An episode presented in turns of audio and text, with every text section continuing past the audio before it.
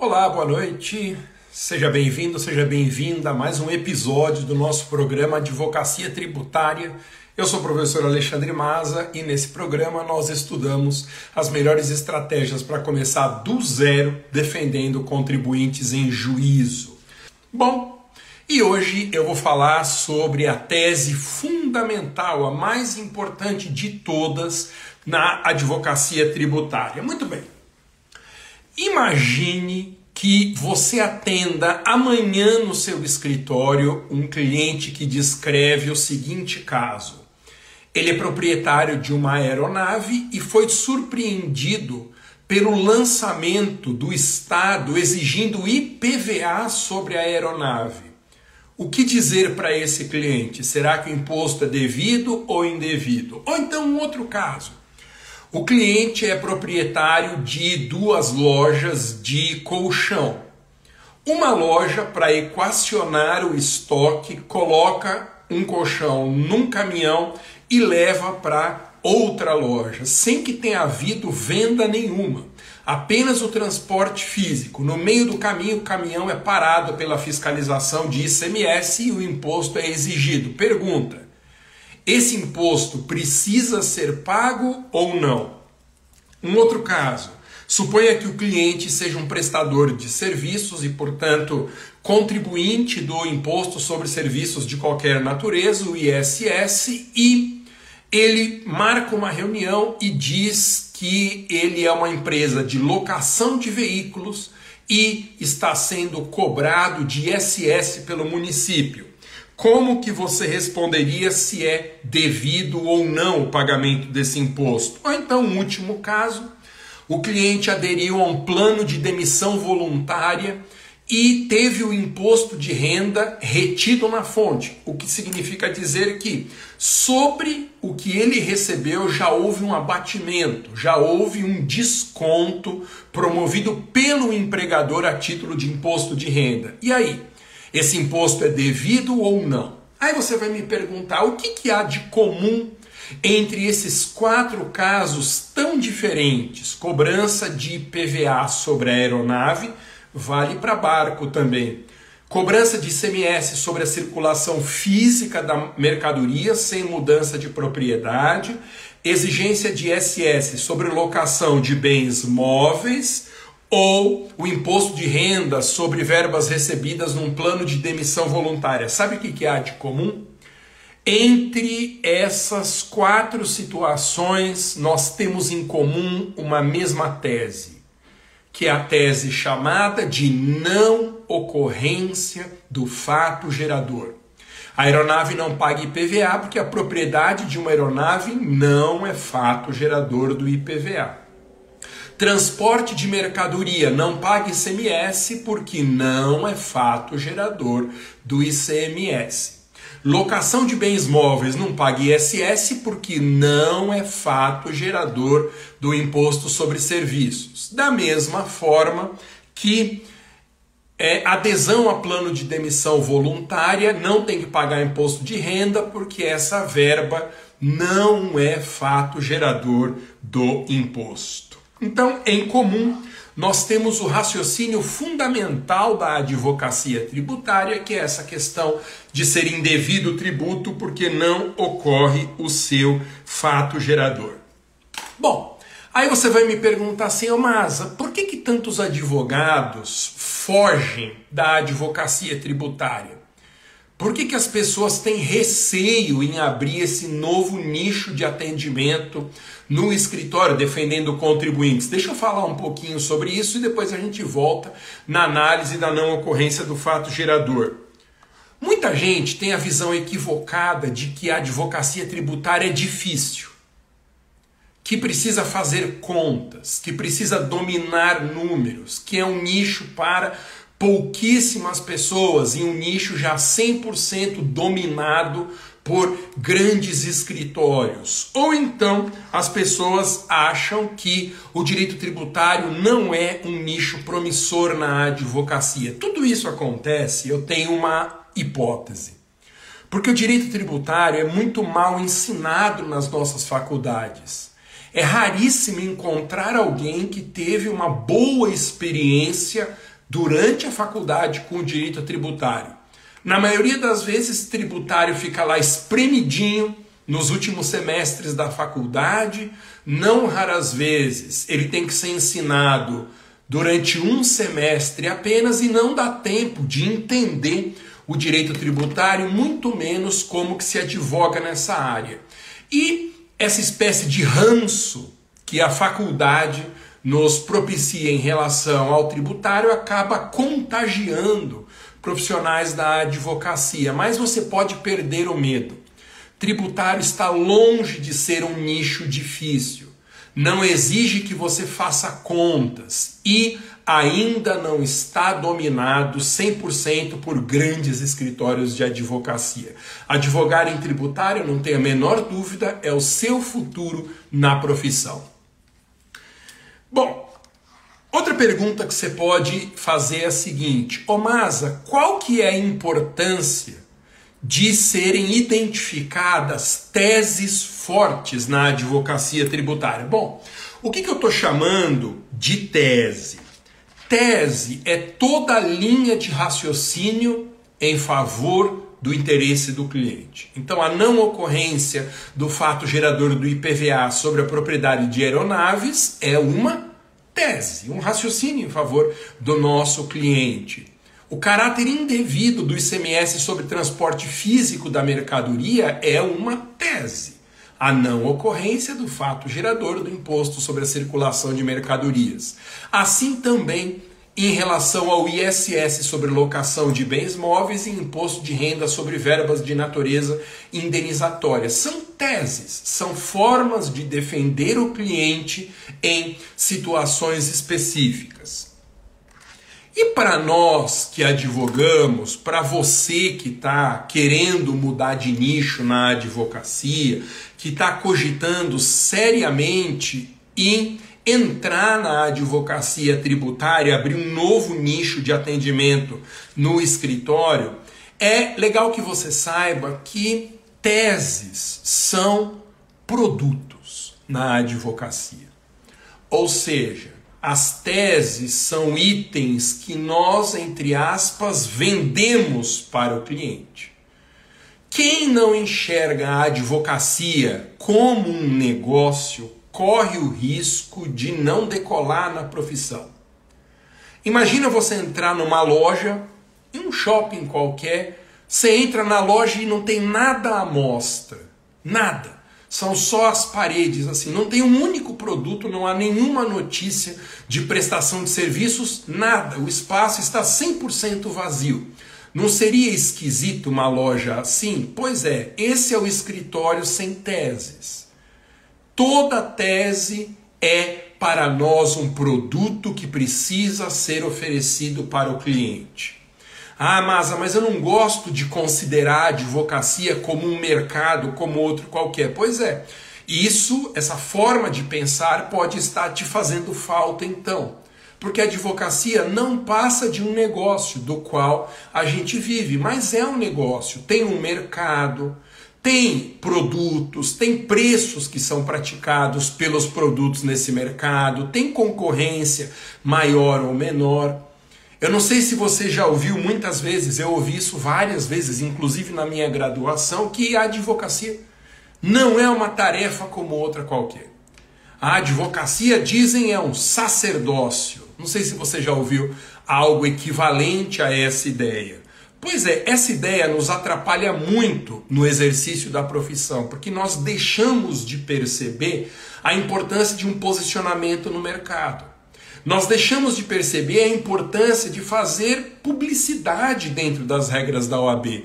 Ora, se a advocacia é um serviço como outro qualquer, ele é movimentado por propaganda, por publicidade. A OAB tem lá suas restrições, que eu comento aqui semana após semana, mas precisa prospectar clientes fazendo anúncios. Tudo isso mostra que a advocacia não passa de um ramo de negócios. Tem características próprias, é uma função essencial à justiça, mas precisa ser encarada como um negócio. E se você não oferecer produtos para o cliente, ele não vai querer comprar nada, não vai querer te contratar. Então, cada tese na advocacia tributária é um produto na prateleira do seu escritório pronto para ser distribuído, pronto para ser entregue aos potenciais clientes. Ô Masa, por que, que na advocacia tributária existem tantas causas repetitivas? Por que, que na advocacia tributária, Masa, existe tan, existem tantas demandas de massa? Há uma razão para isso.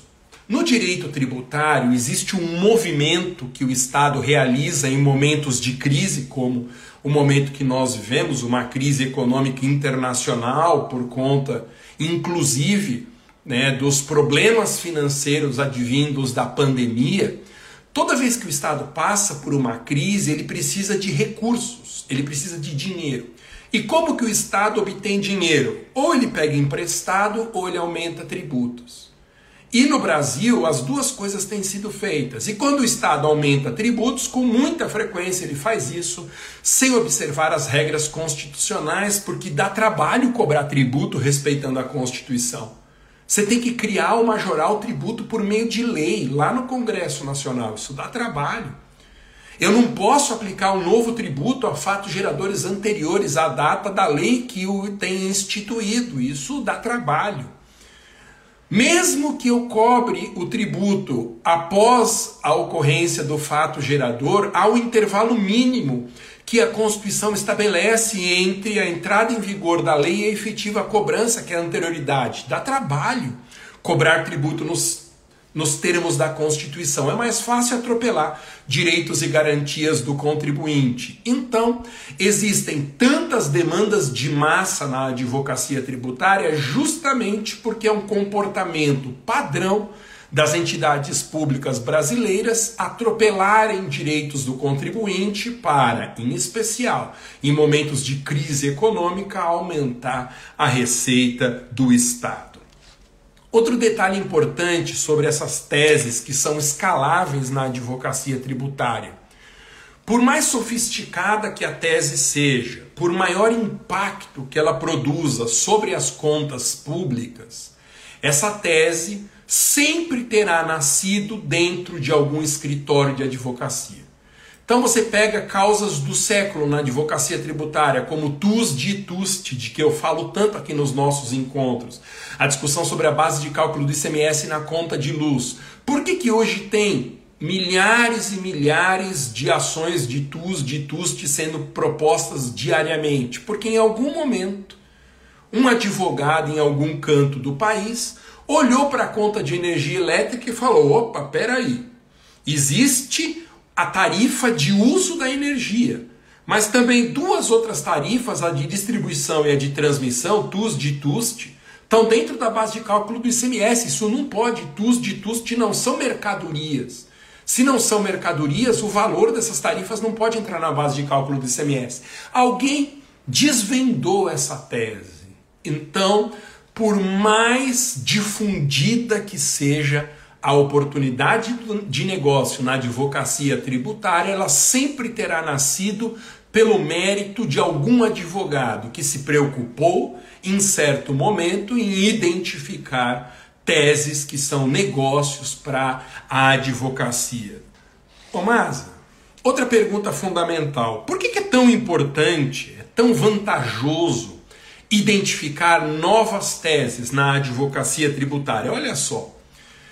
Teses novas na advocacia tributária, elas expandem, elas são estendidas muito rapidamente a uma quantidade enorme de contribuintes. Então alguém tem a ideia daquela tese, entra no judiciário, o cliente comenta com amigos, os amigos querem entrar também, os amigos comentam com os conhecidos, aí os conhecidos dos amigos querem entrar e de repente tem uma bola de neve com milhares e milhares de ações sendo propostas diariamente.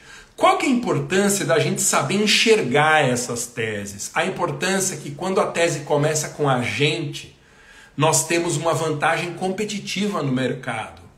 Então, essa tese que eu estou comentando hoje, a não ocorrência do fato gerador, ela é ótima para compreender ações que vêm sendo propostas hoje na advocacia tributária, mas também para você começar a enxergar teses novas, teses suas, que se derem certo no judiciário vão te colocar numa posição de vantagem frente à concorrência. Comece a raciocinar na identificação de novas teses. No meu curso completo de advocacia tributária, vocês sabem que eu tenho né, um curso completo de advocacia tributária em que eu ensino mais de 20 oportunidades de negócio. Eu ensino oportunidades que já estão prontas. O raciocínio já está elaborado, as oportunidades já foram testadas no judiciário, as petições que eu entrego já estão arredondadas com a propositura de tantas e tantas ações. Eu ensino as teses prontas, mas é muito importante você saber identificar teses. E como que você identifica teses novas? Basicamente, aprendendo a raciocinar em cima dessa ideia de não ocorrência do fato gerador. Por que, que a não ocorrência do fato gerador é uma tese tão importante, gente? Ó, bom, eu dizia que a não ocorrência do fato gerador é uma tese importante porque ela tem uma natureza universal. Toda vez que o Estado exige tributo de alguém, nós que defendemos esse alguém teremos que começar nos perguntando: essa exigência está fundada num fato gerador previsto em lei? Ou seja, esse tributo é devido mesmo? Antes de qualquer outra coisa, antes de eu discutir prescrição, antes de eu discutir decadência, antes de eu discutir se pode revogar a isenção, antes de eu discutir se determinado item tem imunidade, eu tenho que olhar para a ocorrência do fato gerador e verificar se ela de fato aconteceu. Se nós tivéssemos uma checklist para analisar casos na advocacia tributária, o primeiro tópico sempre seria esse Aconteceu ou não aconteceu o fato gerador? Deixa eu te explicar como que a gente raciocina tá, com a não ocorrência do fato gerador. Vamos entender como funciona essa lógica da não ocorrência do fato gerador. Vamos lá. As pessoas têm a visão equivocada de que o direito tributário é muito complexo. E isso não é verdade. Eu tenho mostrado semanalmente aqui que não é verdade. Você pode muito bem iniciar na advocacia tributária começando do zero. E nem por isso vai ser tão difícil compreender as oportunidades de negócio que eu ensino aqui. Mas boa parte do preconceito que as pessoas têm com o direito tributário, a advocacia tributária, é culpa da própria doutrina. A doutrina em direito tributário nunca fez questão de simplificar a forma de ensino desse ramo. Pelo contrário, enquanto outros ramos tiveram uma preocupação didática de formar novos especialistas, o direito tributário nunca se preocupou com isso. E o direito tributário é recheado de expressões assustadoras que afugentam os advogados, eles olham para essas expressões, hipótese de incidência, fato gerador, regra matriz de incidência, ilusão, elisão, são expressões que não ajudam em nada a difundir o direito tributário. Veja que interessante, apesar dessa nomenclatura muito ruim criada pela doutrina, nós podemos dizer que o direito tributário ele se baseia em dois institutos fundamentais: o fato gerador e a hipótese de incidência. Não se assuste. Eu vou te explicar o que são essas duas coisas e eu tenho certeza que você vai aprender tranquilamente. Então, o que é fato gerador e o que é hipótese de incidência? Bom, a hipótese de incidência é a descrição normativa de uma conduta. Igualzinho no direito penal. O que, é um crime? Não é a descrição normativa de uma conduta? Pois é, no direito tributário, hipótese de incidência é como um tipo penal. Só que o nome hipótese de incidência é um nome que assusta. Você olha para esse nome e fala: Meu Deus, o que é uma hipótese de incidência? O nome não ajuda nada. E no direito penal, Eles foram muito mais inteligentes, porque a palavra que descreve a hipótese de incidência lá no direito penal é tipo uma das palavras mais fáceis de serem ditas na língua portuguesa. Tipo, é tão fácil que tem aquele povo que fica encaixando tipo em toda a frase, né? Aí tipo, eu estava assistindo a live do Maza e tipo, ele falou na ocorrência do fatirador, a palavra sai, sai sozinha de tão simples. Então faça essa analogia. A hipótese de incidência é como o tipo no direito penal, a descrição normativa de uma conduta. Então, por exemplo, qual que é a hipótese de incidência do IPVA? Ser proprietário de veículos automotivos terrestres. A própria Constituição, quando no artigo 155 dá aos estados e Distrito Federal a competência para tributar a propriedade de veículos automotivos, a própria Constituição está descrevendo essa hipótese de incidência.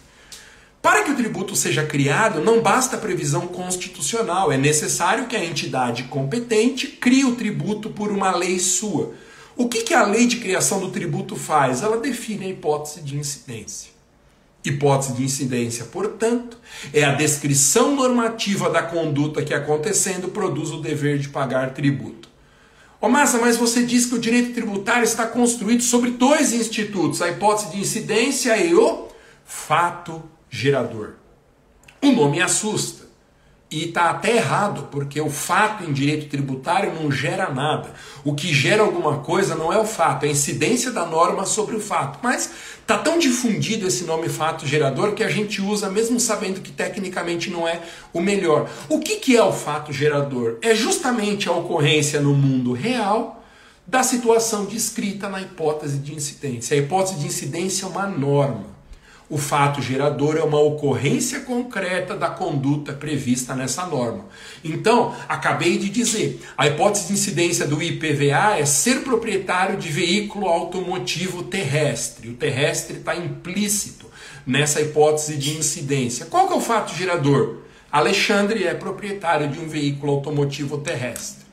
Quando eu compro um carro, eu realizo o fato gerador do IPVA a cada primeiro de janeiro. Eu sou proprietário do veículo a cada primeiro de janeiro. Então, o fato de eu ter essa propriedade na data que a lei fixa, que leva em consideração, é a realização do fato gerador, que no direito penal chama crime. Como que chama no direito penal ocorrência concreta do tipo? É um crime. No direito tributário, o crime lá no direito penal equivale ao fato gerador. É a situação que acontecendo produz o dever de pagar o tributo. Então veja como a lógica binária do direito tributário é simples. Hipótese de incidência, fato gerador. Lembra dos casos que eu mencionei no início da aula? Supostos clientes que te procuram no escritório trazendo, por exemplo, quatro problemas.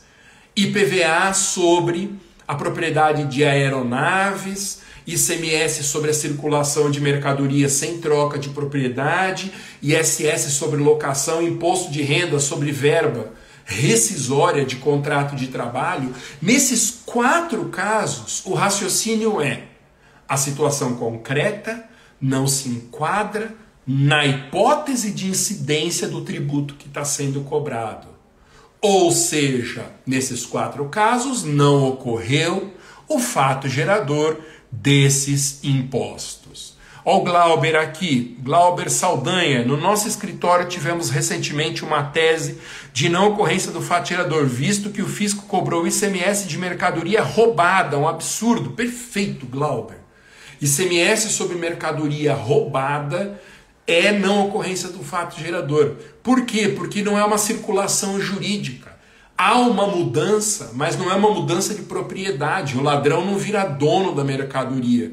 Ele pode ter a posse, a detenção, sei lá como o direito civil trataria dessa circunstância, mas ele não é proprietário. Se não é proprietário, a mercadoria não mudou de dono.